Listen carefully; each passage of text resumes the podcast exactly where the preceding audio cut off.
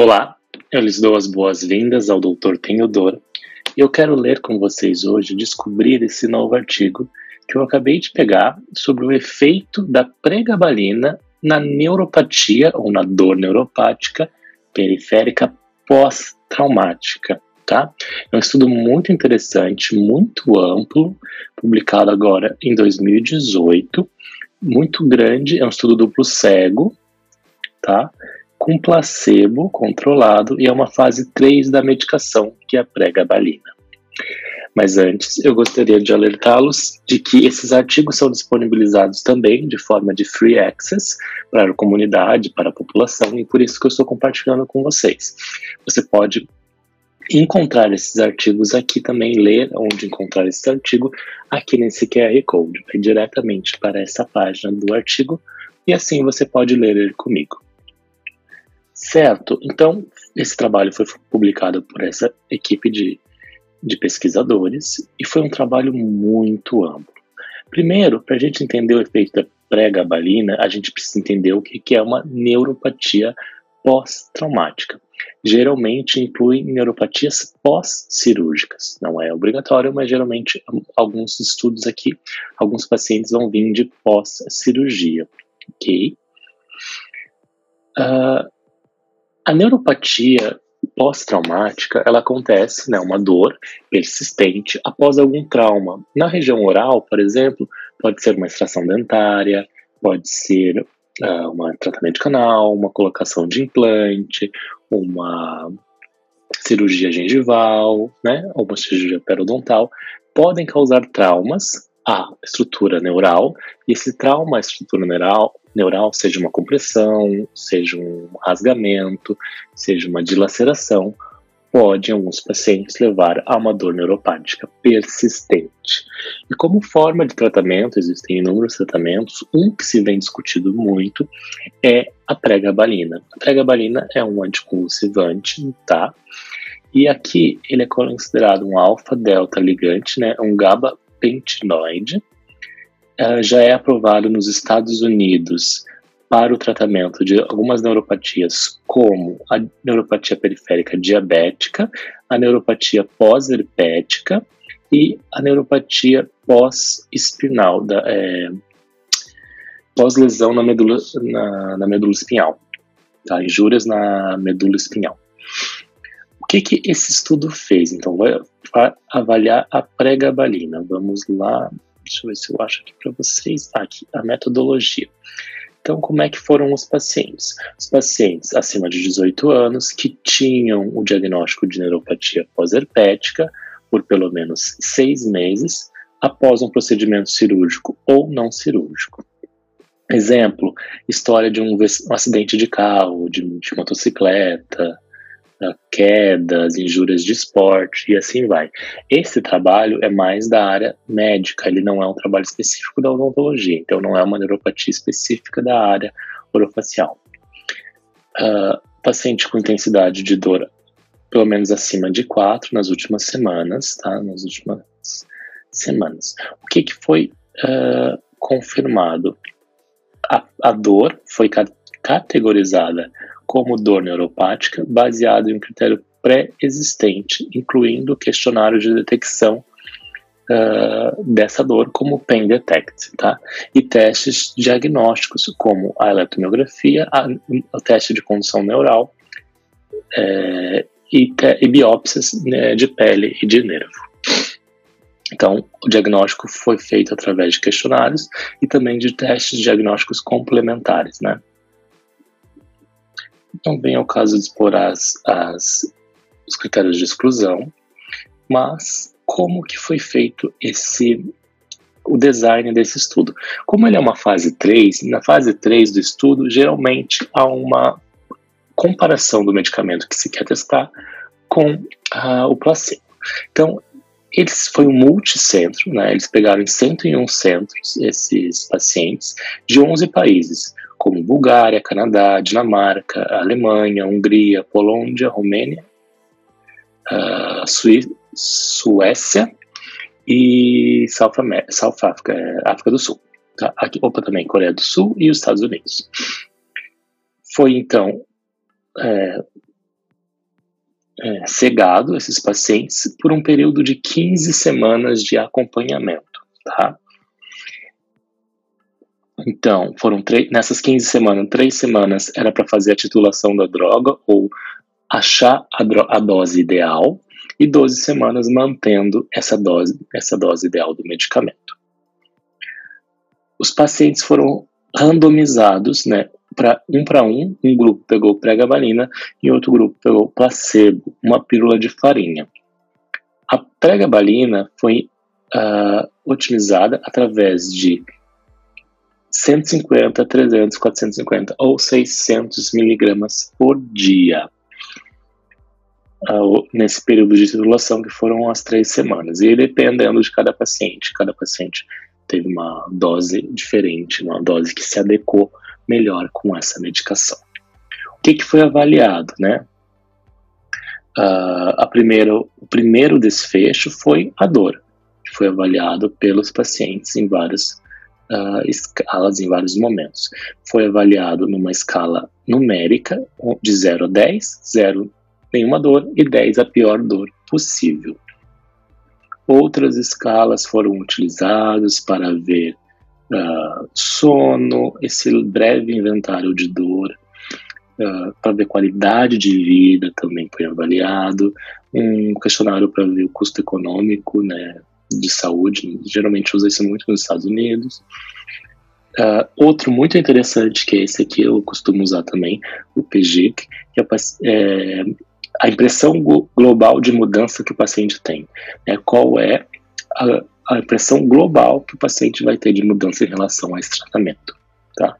Onde vai do hum, teve muita piora ou até teve muita melhora. São sete pontos, é, é sete pontos essa escala.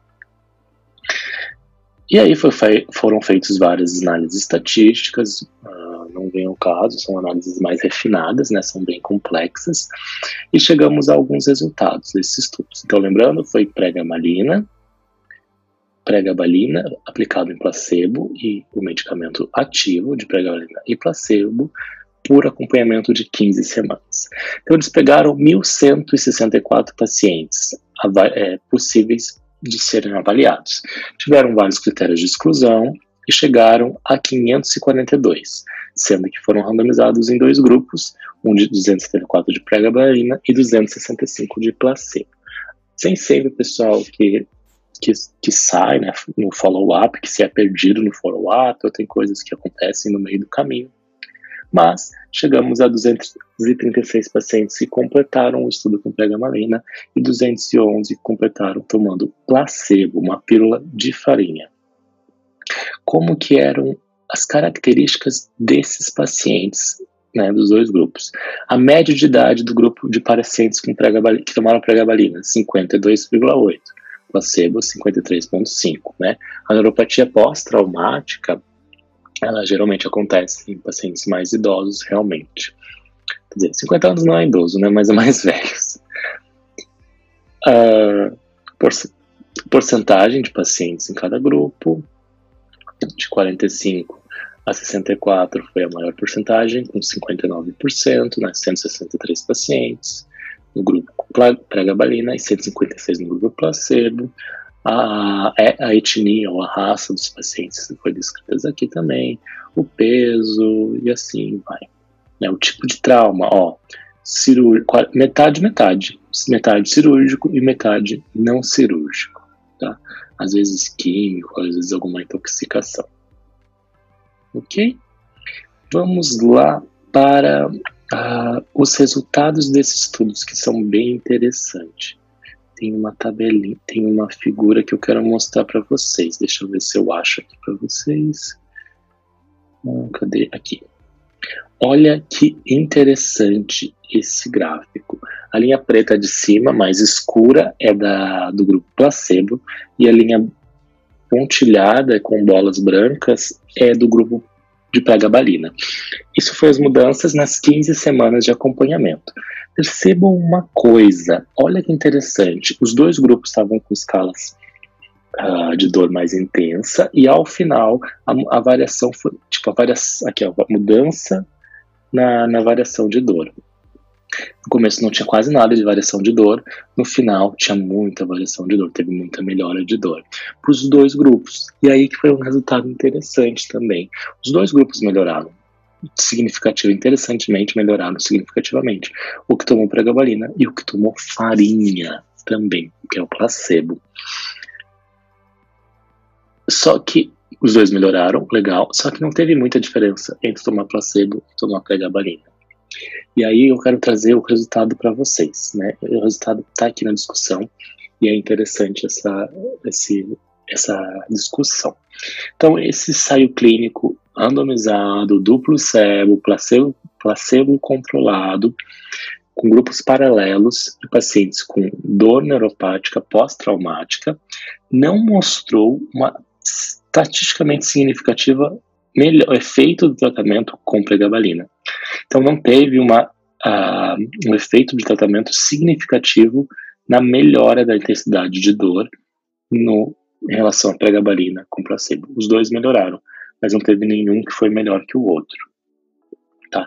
Esse foi o primeiro endpoint, o primeiro ponto analisado nesse estudo. Tá? Nas semanas, isso comparando a primeira com a última semana, que é a 15 semana. Tá? Entretanto, aí tem um detalhe importante: foi feita uma estatística um pouco mais refinada, que a mudança na intensidade de dor, na média de intensidade de dor, foi estatisticamente significante é, em outros pontos, não só comparado a primeira e 15, mas em outros pontos, nesse, nesse intervalo de 1 a 15, teve uh, uma mudança significativa nas escalas de dor. E alguns outros outcomes secundários, como qualidade de vida, qualidade de, como qualidade de vida, isso, como aquele isso aqui, escala de pensamentos globais sobre dor. Então, o que, que a gente mostrou aqui? Ah, mostrou, deixa eu apagar esses dois aqui, que a eficácia analgésica e uma melhora na qualidade de vida, improved, com pregabalina comparada com placebo. Okay? Então, a pregabalina foi superior ao placebo em reduzir a severidade de dor e a interferência na função diária medidas também aqui por um questionário, que é o Brief Pain Score, índice ou score, não índice, uma coisa assim, que é um questionário breve de dor. Então, esse foi um resultado secundário, uma análise estatística secundária, que mostrou a pregabalina sendo superior ao placebo na redução da severidade da dor, intensidade da dor e na o quanto a dor interfere nas funções diárias, ok?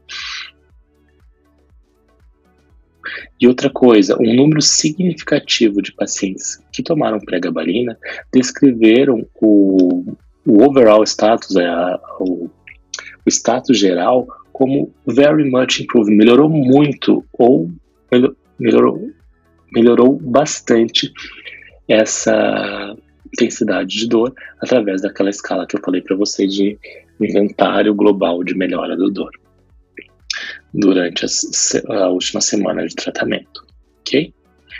Que eu quero trazer para vocês aqui também na discussão, importante nesse ponto, é que o efeito significativo da pregabalina que veio nesse segundo endpoint, nessa segunda análise estatística mais refinada, incluindo uma segunda medida da intensidade de dor, é, traz a possibilidade que a falta de análise de, de resultados estatísticos ou diferenças estatísticas no primeira análise estatística pode ser atribuídos a fatores como o design do estudo, né? Esse tipo de metodologia pode, pode levar a isso, a titulação da dose, né? Que tem muita pode ter muita variação de paciente a paciente, ou até mesmo a, o quanto essa dose que foi encontrada foi adequada, a duração do período de dose fixa, né, que foram 12 semanas sem mudar a medicação, sem poder aumentar a dose ou diminuir, isso também afeta os resultados. E também o grande número de locais geográficos do mundo que fizeram esse teste, essa pesquisa, né? Foram oito países. Então isso também pode ter dado resultados diferentes. Uhum, que mais?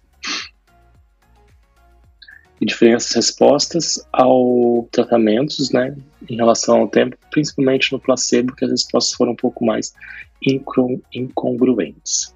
Mas o que, que eu quero chegar como resultado para vocês? Eu quero mostrar isso aqui, que eram os key, é, os key points, né, as, os pontos chaves sobre é a pregabalina eficaz e tolerável para o tratamento de neuropatia pós-traumática, no caso crônica.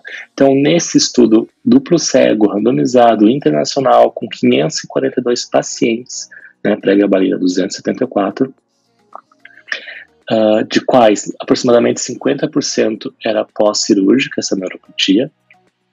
A, a primeira análise, que foi aquela primeira análise estatística, não mostrou diferença entre a pregabalina e o placebo na mudança de dor. Entretanto, uma segunda comparação ou uma segunda análise, que é essa análise de valores de P, favoreceu o resultado positivo para a pregabalina, sendo melhor do que o placebo. Além do mais, a é, segurança e tolerabilidade foram consistentes com o perfil de pregabalina, não teve é, nenhuma falta de segurança ou de inconsistência. O que, que a gente consegue interpretar com isso? Que sim, ainda precisam mais estudos para comprovar ou caracterizar qual é o tipo de paciente que é eficaz ou tolera melhor a pregabalina. Então, a gente pode hoje pensar que a pregabalina ela é indicada, tem a sua indicação, ela pode ser ser indicada. Deixa eu procurar uma tabela aqui que eu tô perdido com vocês. Calma aí. Tem um resultado muito interessante que eu queria mostrar. Onde tá isso? Cadê, cadê, cadê? Aqui. concluindo meu pensamento, desculpa. Como a gente só consegue pensar uma coisa ao mesmo tempo. Então, a pregabalina, ela pode ser utilizada, a gente tem que utilizar, pode utilizar como um coadjuvante, né, no tratamento das neuropatias pós-traumáticas, só que a gente tem que cuidar um pouco, né, é, os seus efeitos colaterais, tem que acompanhar esse paciente por mais tempo, né, principalmente na questão das do, da dose, se a gente vai aumentar ou diminuir, não, tem que ter um acompanhamento mais constante desse paciente. O resultado desse estudo mostrou, então, que a pregabalina foi efetiva na melhora da qualidade de vida, na melhora da escala global de dor, o quanto o paciente se sentiu melhor com o tratamento, foi mais significativo que o placebo. E eu queria, para finalizar, mostrar uma coisa importante, que foram os efeitos adversos dessa medicação. Na pregabalina, 40% teve é, que é tontura, e 27% sonolência. Então, fadiga, 14%, náuseas, 14% também. Mostrando que são é, efeitos colaterais comuns, né, que podem acontecer com essa medicação, e a gente tem que orientar bem ao paciente sobre isso tá? Olha que interessante, a pessoa tomou uma pílula de farinha e teve é, tontura, teve sonolência também, teve fadiga e teve náusea. Então, o placebo, ele também tem efeitos, pode ter efeitos colaterais. Tomar uma pílula de farinha também pode fazer mal ou ruim para o paciente. Isso é extremamente incrível, né? O placebo é algo extremamente incrível. Gente, pessoal, então era esse estudo que eu queria mostrar para vocês hoje. Eu queria trazer um pouco, achei super interessante, tá? Na fase 3, a pregabalina como tratamento da neuropatia periférica pós-traumática.